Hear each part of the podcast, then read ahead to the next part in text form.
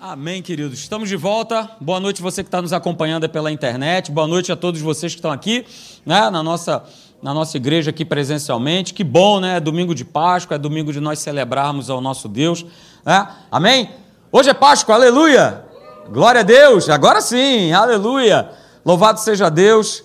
É? Jesus venceu, queridos, Jesus venceu a morte, aleluia! Mas ele teve que fazer uma escolha, assim como cada um de nós nós fazemos uma escolha diariamente, e ele fez a escolha dele, e louvado seja Deus pela sua escolha, porque a sua escolha nos trouxe vida, nos substituiu. É, ele escolheu, ele escolheu morrer no nosso lugar para que hoje nós tivéssemos vida e vida em abundância. Aleluia. Glória a Deus. Vamos celebrar Jesus. O inferno não tirou a vida de Jesus, mas ele decidiu se entregar. Aleluia. Glória a Deus. E por isso ele nos tornou, ele nos fez mais do que vencedores. Nele nós somos mais do que vencedores. Coloca aí para mim, Meire, por favor. Aleluia. E nós começamos a falar isso no último domingo. É, e isso precisa, queridos, estar entranhado, não só no dia de hoje, né, que nós celebramos a Páscoa, mas precisa estar entranhado em todos os dias. Aleluia. Sabe por quê? Porque nós falamos isso aqui domingo passado, é dessa maneira que Deus nos vê. Ele fez isso por nós. Ele então nos vê como mais do que vencedores. Porque Jesus foi para a cruz do Calvário, ele se entregou por mim e por você. Então, quando a gente lê a Bíblia, queridos, fica sempre muito claro que Deus ele tem um plano de vida abençoado para cada um de nós. E eu digo isso porque eu tenho certeza absoluta que aquilo que Deus mais quer é me ver, é te ver vivendo uma vida de conquistas e uma vida de vitórias. Essa via dolorosa que ele passou não foi em vão, não pode ser em vão. Não pode ser em vão, queridos, não pode ser obra de um filme. Não pode ser uma bela cantata com vários homens cantando, não pode se resumir somente nisso. Mas é mais do que isso. Porque Deus não quer, queridos, e Ele não nos criou para nós andarmos tristes, mal-humorados, cabisbaixos, amargurados sem esperança, sem esperança de viver, né? numa vida que, que não cresce, que não progride, que não prospera. Como eu falei aqui no domingo passado, Ele nos criou, é? Ele deu a sua vida por cada um de nós para que nós vivêssemos de fé em fé, de glória em glória, de graça em graça, de vitória em vitória. Essa obra ela é maravilhosa, queridos, porque ela proveu todas as coisas para nós. Ela foi realizada por Jesus na cruz do Calvário, por mim e por você. Mas lembre-se sempre disso, e nós vamos dar continuidade a isso no domingo que vem, ok? Para ser uma pessoa bem-sucedida em todas as áreas, é óbvio é que a gente se posicione de maneira certa, de maneira correta.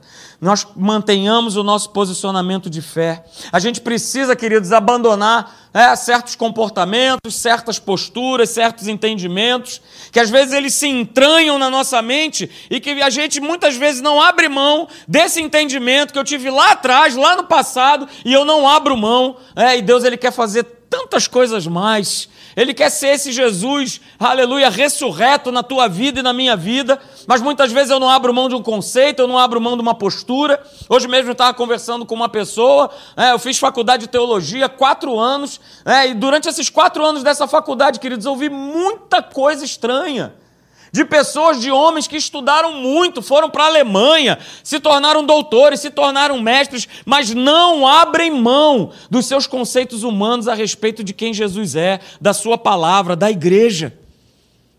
Oh, meu Pai, aleluia. Mas, queridos, que bom, né? Que bom que nós temos esse texto aí maravilhoso de Romanos capítulo 8, verso 37. Em todas essas coisas, porém, nós somos mais que vencedores por meio daquele que nos amou, Jesus te amou, Ele te ama, Ele continua te amando, nada mudou em relação à cruz do Calvário, porque quando Ele estava sendo crucificado, sabem quem Ele estava pensando?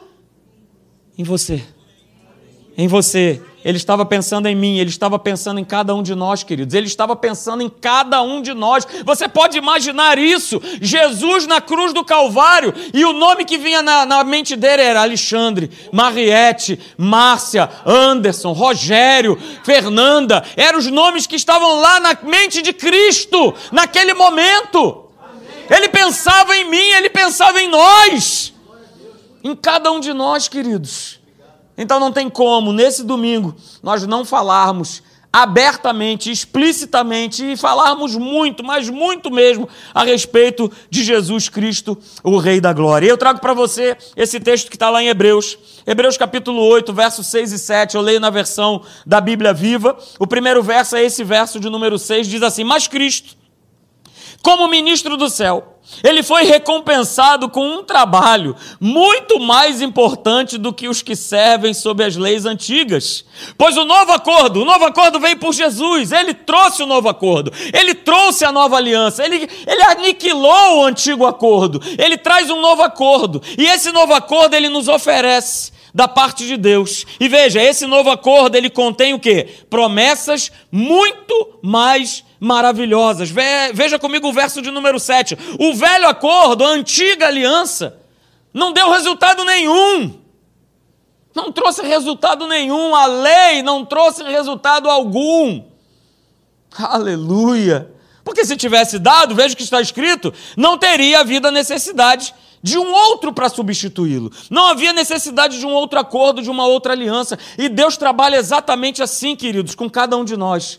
Ele trabalha por meio de alianças, ele trabalha por meio de acordos. Essa será, essa foi, é e sempre será a relação de Deus conosco. Ok? Porque nós não fomos criados. As pessoas que estão aí fora, aquele parente que você está lembrando agora aí, que você está pensando agora no teu pai, no teu marido, na tua esposa, nos teus filhos. Veja, queridos, eles, nós, a humanidade inteira, não foi criada para viver desvinculada de Deus. Não foi.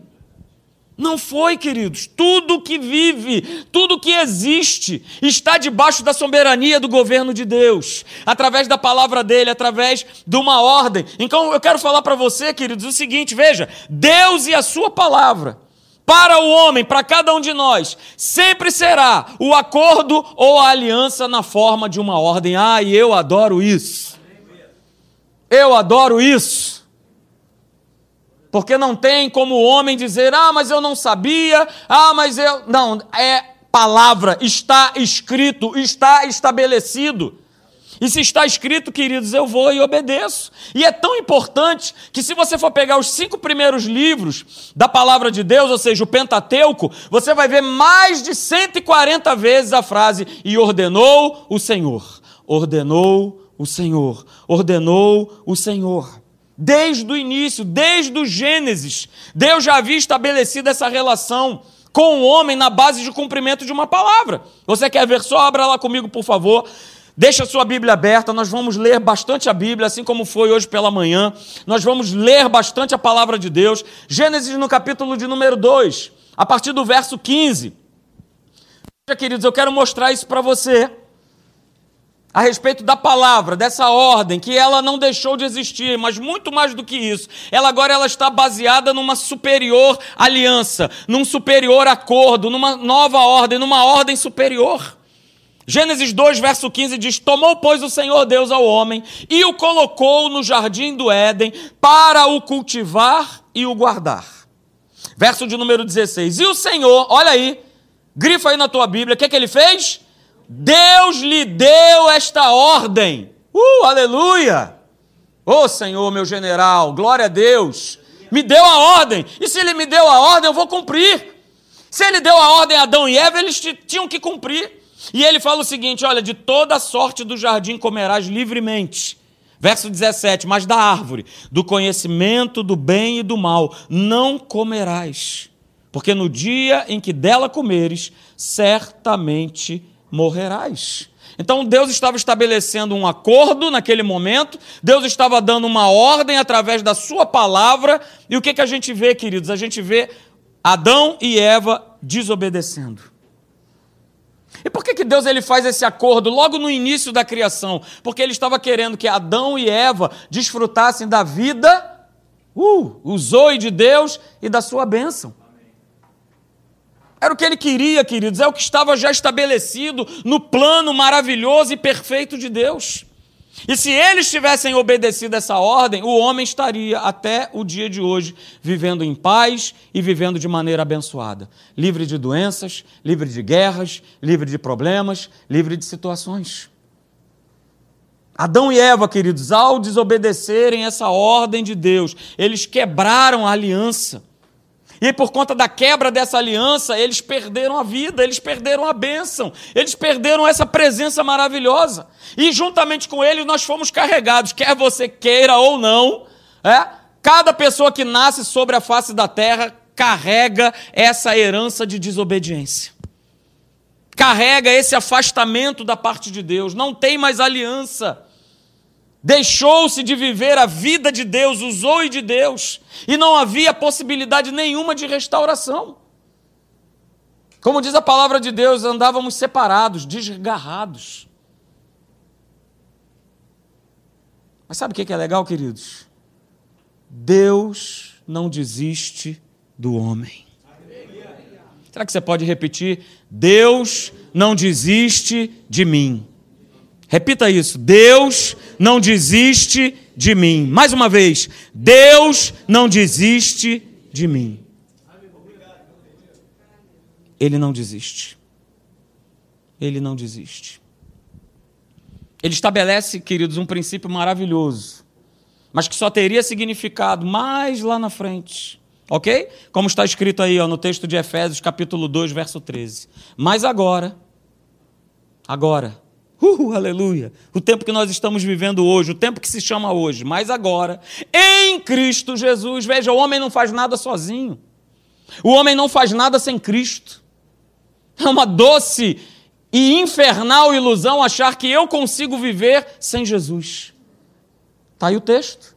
Mas agora, em Cristo Jesus, nós que estávamos longe, longe, bem distantes, Olha o que está escrito: nós fomos aproximados pelo sangue de Jesus. Aleluia! Aleluia! Glória a Deus! Aleluia, queridos! E a gente não pode esquecer, eu lembro quando era é, no início do, do, da minha caminhada cristã, como as pessoas falavam nisso. O sangue de Jesus, o sangue de Jesus tem poder. Hoje a, igreja não fala nisso, nós precisamos resgatar isso na nossa vida. Nós precisamos abrir a nossa boca e declarar isso a todo momento e a todo instante. O sangue de Jesus tem poder sobre a minha casa. O sangue de Jesus está sobre a minha vida. O sangue de Jesus está sobre a minha casa. Esse manto de poder, ele está aqui.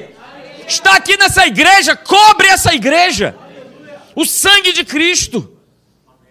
E por que o sangue, queridos? Porque derramar de sangue sempre foi usado para cobrir transgressões. No Antigo Testamento era isso. E já prefigurava a chegada de Jesus. Pastor Alexandre leu esse texto aqui, né? e eu vou ler de novo com você, que é o Evangelho de João, capítulo 1, verso 29. É exatamente isso que João Batista vê em Jesus. Ei, olha que maravilha! Né? Jesus vinha caminhando na sua direção e ele manda ver: Eis o Cordeiro de Deus que tira o pecado do mundo. Aleluia! Aleluia! Aleluia! João Batista consegue enxergar isso, que justamente só através de Jesus, né, esse sacrifício definitivo, é que a aliança ela seria restabelecida. Somente através dele, querido, somente através de nós crermos nele é que Jesus, esse sacrifício definitivo, ele ia restabelecer de volta essa aliança que havia sido perdida. Eu não estou falando da aliança que Deus fez com Abraão, eu estou falando da aliança que Deus ele faz com a humanidade. Gênesis. Gênesis, a aliança perfeita. Porque a aliança que Deus faz com Abraão, ela já não é mais baseada em superiores promessas. Ela é feita debaixo de uma lei, ela é baixo, feita debaixo de uma ordem. Uh, aleluia! E aí, querido Jesus, ele vem e estabelece essa nova lei. Abra comigo lá, por favor, em Hebreus capítulo de número 9, a partir do verso de número 18, para que você possa compreender, queridos, que hoje eu e você nós vivemos numa nova aliança, nós estamos debaixo de um novo acordo, de uma nova ordem estabelecida por Jesus. Aleluia! E essa aliança, ela foi estabelecida com sangue. Ela não foi uma aliança qualquer. Ela foi uma aliança espiritualmente falando, onde houve derramamento de sangue. Aonde Jesus derrama o seu sangue por mim e por você, aonde através desse sangue nós somos redimidos nos nossos pecados, nos nossos delitos, nós fomos curados, nós somos redimidos da miséria, da pobreza, nós somos redimidos da morte eterna, estávamos destinados ao inferno, mas através do sangue de Jesus, aleluia, as nossas vestes que estavam podres se tornaram alvas mais que a neve. Aleluia!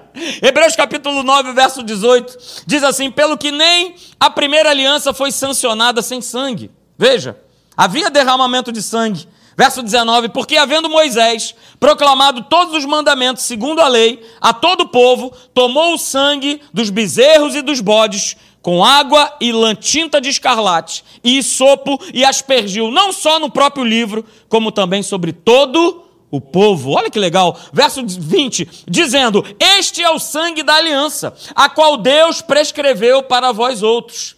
Verso 21, igualmente também aspergiu com sangue o tabernáculo e todos os utensílios do serviço sagrado. Verso 22, com efeito, quase todas as coisas, segundo a lei, se purificam com sangue. E veja aí o final desse verso 22, sem derramamento de sangue não há o quê? Não há remissão. Por isso Jesus ele vai para a cruz do Calvário e antes mesmo de chegar na cruz, o sangue dele, por essa via dolorosa que nós vemos aí, ele foi sendo derramado.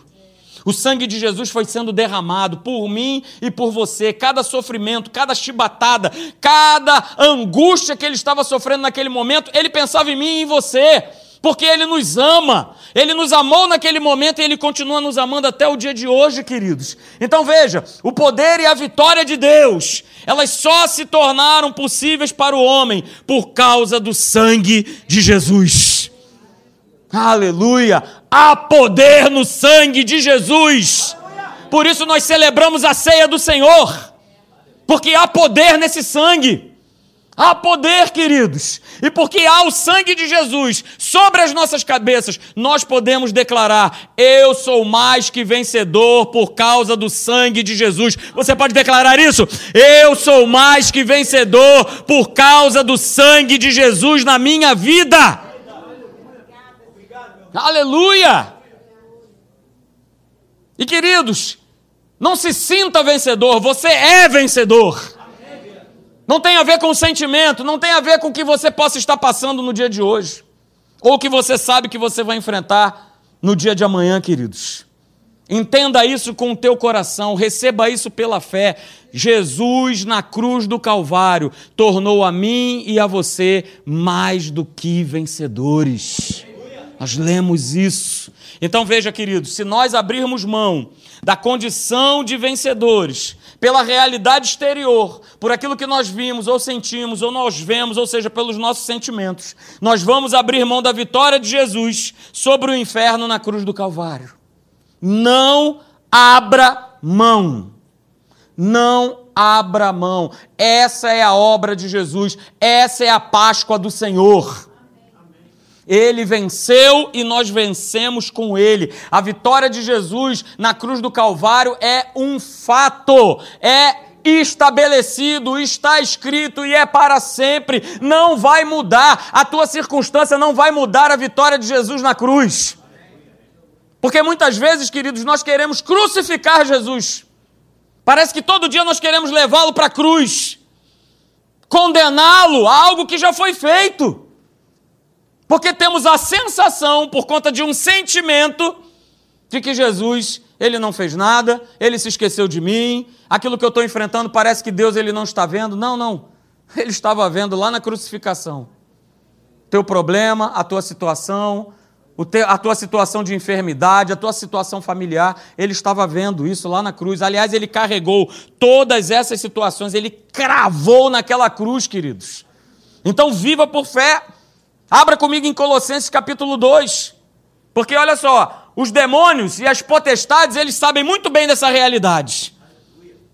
Eles sabem muito bem. Colossenses capítulo 2, verso 13, você vai ver exatamente o que Jesus fez através da sua morte e ressurreição no mundo espiritual, o reboliço que ele criou no mundo espiritual. E por que, que ele não pode fazer isso hoje na tua vida? Fala aí para mim.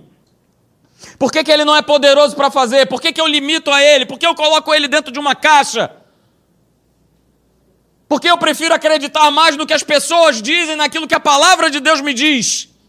Por que, que eu preciso, preciso acreditar naquilo é, que muitas vezes está no receituário ou naquilo que está na minha conta do que acreditar no que está na palavra?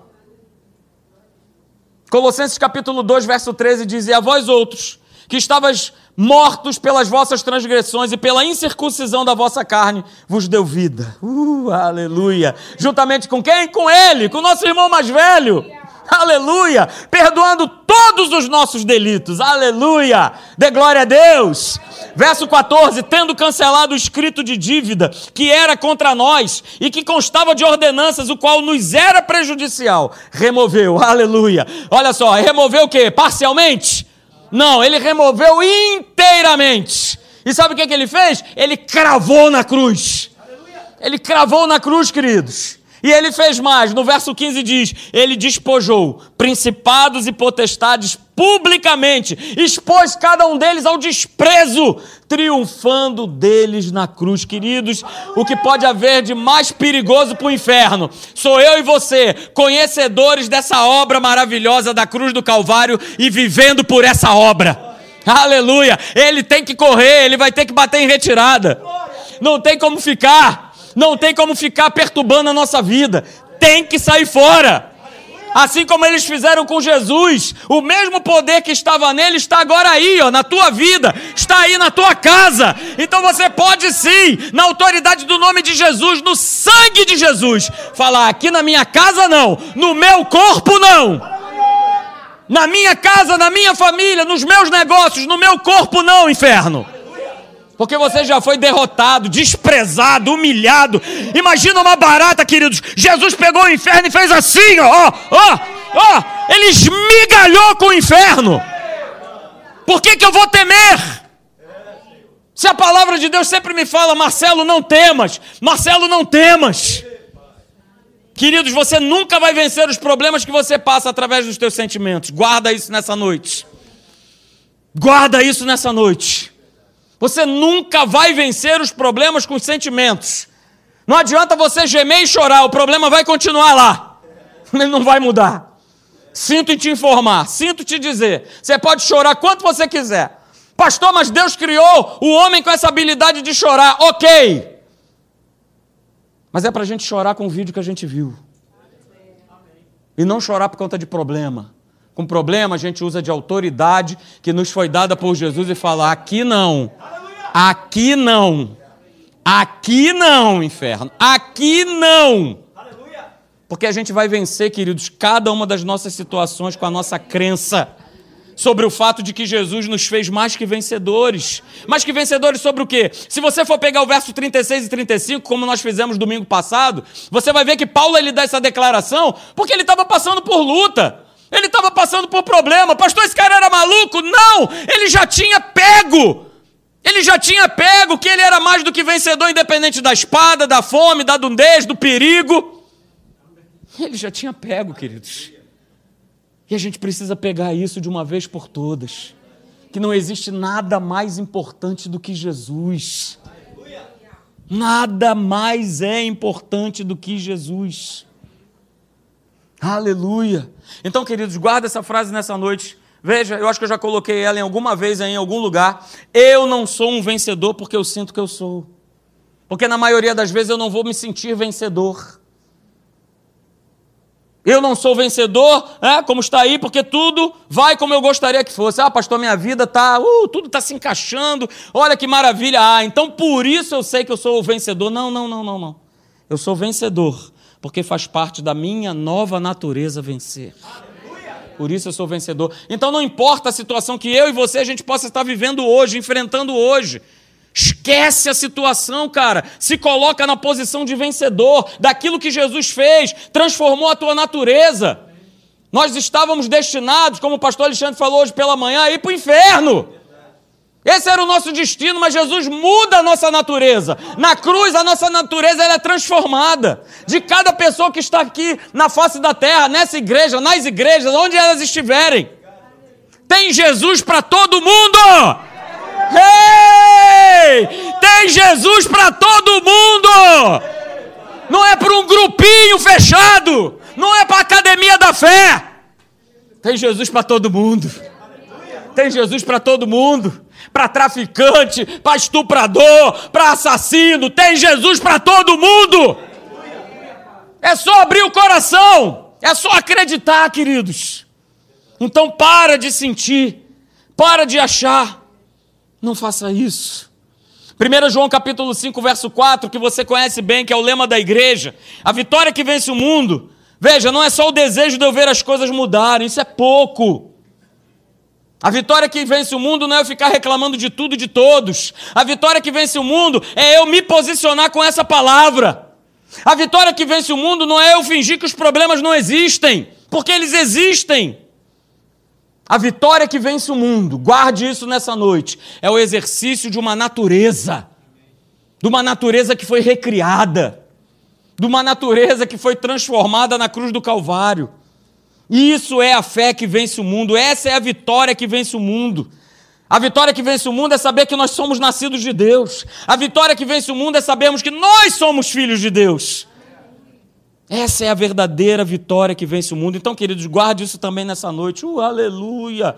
Recebe no nome de Jesus no teu coração. Veja, os problemas, as dificuldades, as lutas da vida, elas não são derrotas. Eu vou repetir: os problemas, as dificuldades, as lutas da vida, elas não são derrotas. Na verdade, elas são alavancas para a vitória que vem de Deus quando nós cremos na obra realizada por Jesus na cruz do Calvário.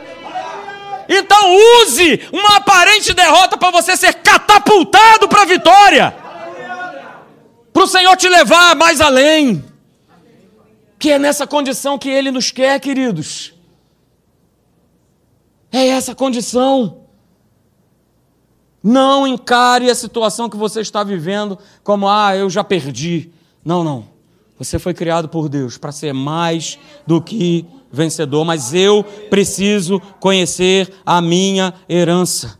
Jesus entregou, Jesus deixou uma herança. E eu preciso caminhar, eu preciso viver em direção a essa herança, a essa vida bem-sucedida. Eu preciso viver. Eu preciso compreender que uma obra foi feita e que nessa obra nós temos direitos direitos conquistados por Jesus na cruz. Então veja, querido, se eu não sei que Deus me deu saúde, como é que eu vou viver com saúde?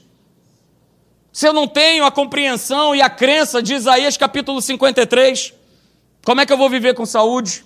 Se eu não sei, queridos, que o programa de Deus para minha vida é progresso, é prosperidade, como é que eu vou viver de maneira próspera? Fala aí para mim. Eu não conheço, eu desconheço. Aquilo que eu conheço, aquilo que eu recebi há anos atrás, em algum lugar, ensinado por alguma pessoa, é que eu sou pobre, miserável e pecador. E é nessa condição que a maioria dos cristãos tem vivido, tem andado.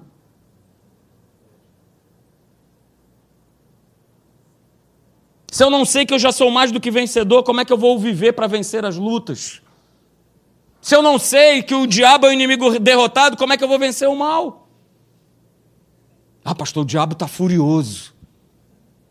Deixa ele ficar furioso, arrancar chifre, arrancar rabo, deixa ele ficar cotó, deixa ele ficar maneta.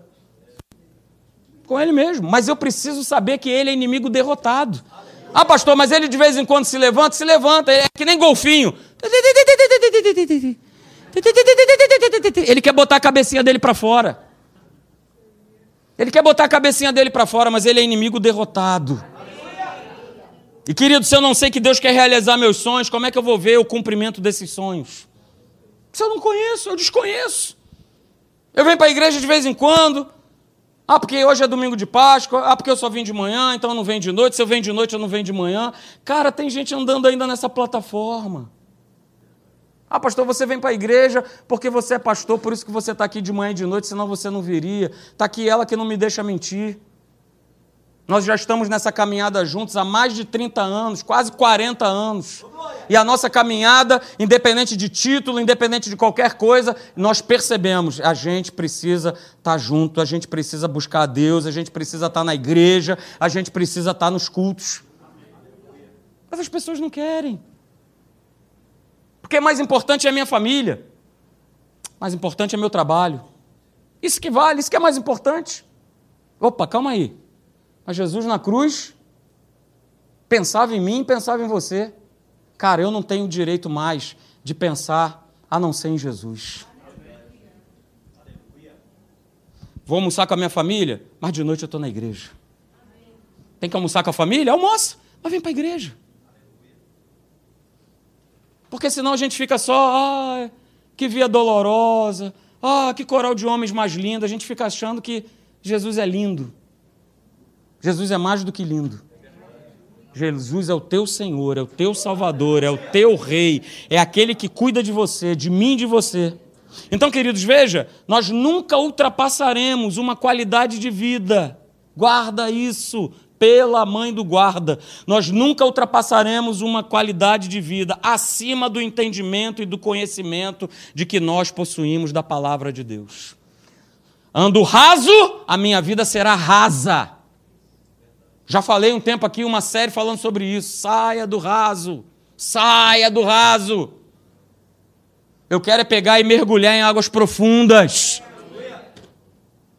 Nadar de braçada, mas no raso não tem como fazer isso. No raso não tem como se refrescar, no raso é ruim. Mas tem gente que gosta do raso.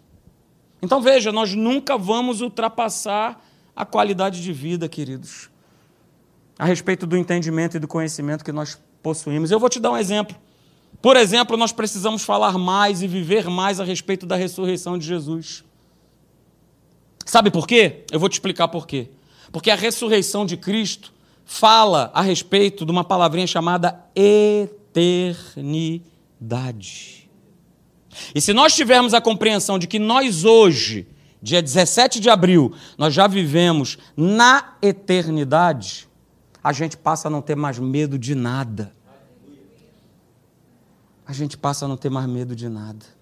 Veja, queridos, Jesus, depois de ressuscitar, ele passou 40 dias conversando, comendo, ensinando os seus discípulos, os seus apóstolos, e aproximadamente um número de 400 pessoas que estavam andando com ele. Depois de Jesus ressurreto, 40 dias juntos, mostrando para aqueles homens, para aquelas mulheres que estavam com ele, de que ele era a ressurreição e a vida. João 11, 25, 26. Eu sou a ressurreição e a vida. Quem crê em mim, ainda que morra, viverá. E todo que vive e crê em mim não morrerá eternamente. Lembra, amor?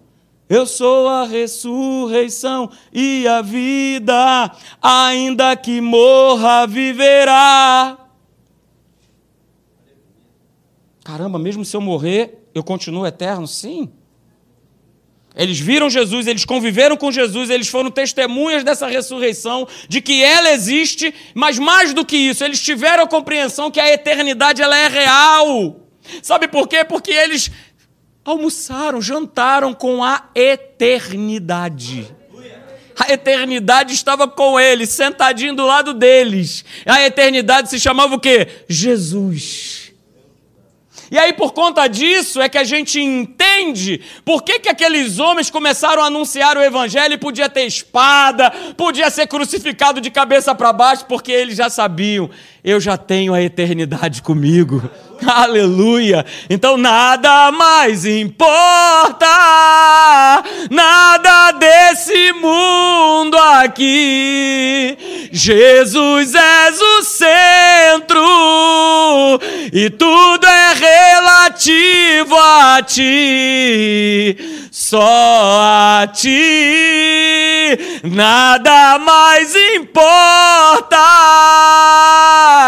nada desse mundo aqui. Jesus és o centro e tudo é relativo a ti, só a ti. Eles compreenderam isso, queridos. Eles pregavam mesmo com a espada no pescoço, mesmo os ameaçados, eles não negavam a Jesus. Aleluia! Porque como causar medo numa pessoa que não tem mais medo da morte? Como causar, queridos, medo da morte uma pessoa que tem convicção da eternidade? Como poderiam ter medo da morte se eles conviveram com a ressurreição? Queridos, eles conviveram com a ressurreição, mas olha, a ressurreição agora, ela mora, ela habita dentro de nós. Dentro de nós, Jesus, o Rei da Glória. Então repita comigo: Eu sou lavado pelo sangue do Cordeiro. Eu não tenho medo da morte. A condenação que estava sobre mim passou. Eu não tenho mais medo de nada. Porque eu tenho a marca de Cristo em mim. Eu tenho a marca dele na minha vida. O Pai da eternidade. O Pai da eternidade. Ele está em mim, está em você. Queridos, a ressurreição é tão importante que em Romanos, lá no capítulo 10, verso 9 e 10, diz que nós devemos confessar com a nossa boca que Ele é o nosso Senhor e crer com o nosso coração que Ele ressuscitou dentre os mortos. Se eu não acredito na ressurreição, eu não creio, eu não creio na eternidade, eu não creio que ninguém pode ser salvo. E sem essa convicção, sem essa declaração, não há salvação, não há cura, não há manifestação do poder de Deus. Ele ressuscitou, queridos. E veja, Paulo, ele combatendo as falsas doutrinas que Jesus não havia ressuscitado, ele dá a declaração que está lá em 1 Coríntios, capítulo 15, do verso 13 ao 14. Sabe o que, é que ele declarou? Se não existe eternidade, se Jesus não ressuscitou, é vã a nossa pregação e vã a nossa fé. Ele já tinha essa consciência e ele queria passar isso para as pessoas. Olha, Jesus, ele ressuscitou, a eternidade ela já está em você. A eternidade já está em nós, queridos. Paulo ele foi enfático ao afirmar que essa ressurreição, a ressurreição dos mortos, ela é a doutrina mais básica do cristianismo, porque é a ressurreição, guarde isso nessa noite, que nos distingue de qualquer religião. Sabe por quê? Nas outras religiões, o Deus que eles acreditam está morto morto, mas o Deus que eu e você nós acreditamos está vivo. Pode procurar ele no sepulcro que não vai achar. Isso é que nos distingue, ressurreição. Por isso ele morre e ele ressurge como ninguém havia ressurgido e como ninguém irá ressurgir. Ele venceu a morte, ele ressuscitou. Esse é o Deus que você serve.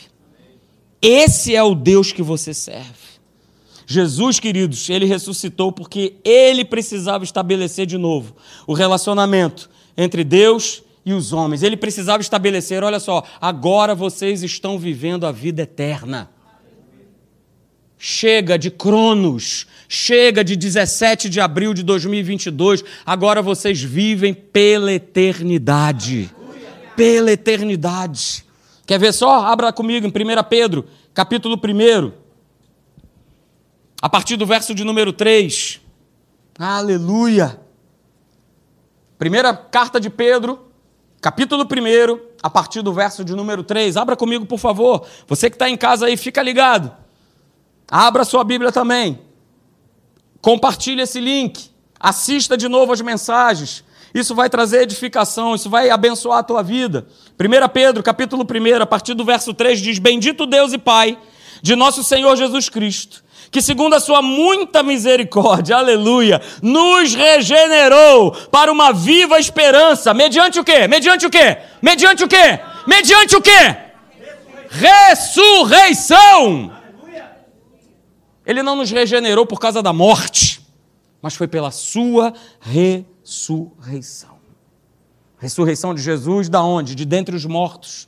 Verso de número 4, olha o que, que essa obra nos, nos proporcionou: para uma herança incorruptível, sem mácula, imarcessível, reservada nos céus para vós outros, que sois guardados pelo poder de Deus, mediante a fé, para a salvação preparada para revelar-se no último tempo.